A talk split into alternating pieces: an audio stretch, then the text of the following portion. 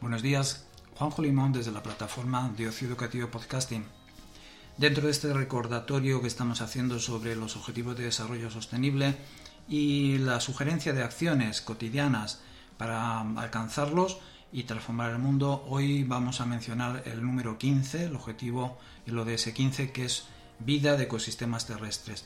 Y las acciones que sugerimos son las siguientes. La primera, evitar el uso de pesticidas que terminan en ríos y lagos, ya que son dañinos para flora y la fauna.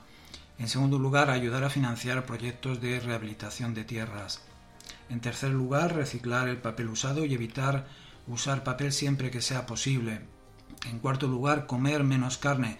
La producción y distribución de carne tiene un gran impacto en las emisiones de gases de efecto invernadero.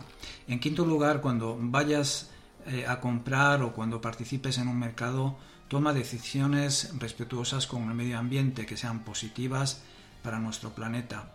En sexto lugar, participa en la agricultura urbana local.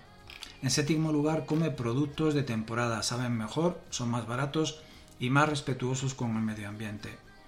En octavo lugar, crea tu propio compost. Favorece la biodiversidad, enriquece el suelo y reduce la necesidad de fertilizantes químicos. En noveno lugar, nunca compres productos procedentes de especies amenazadas o en peligro de extinción.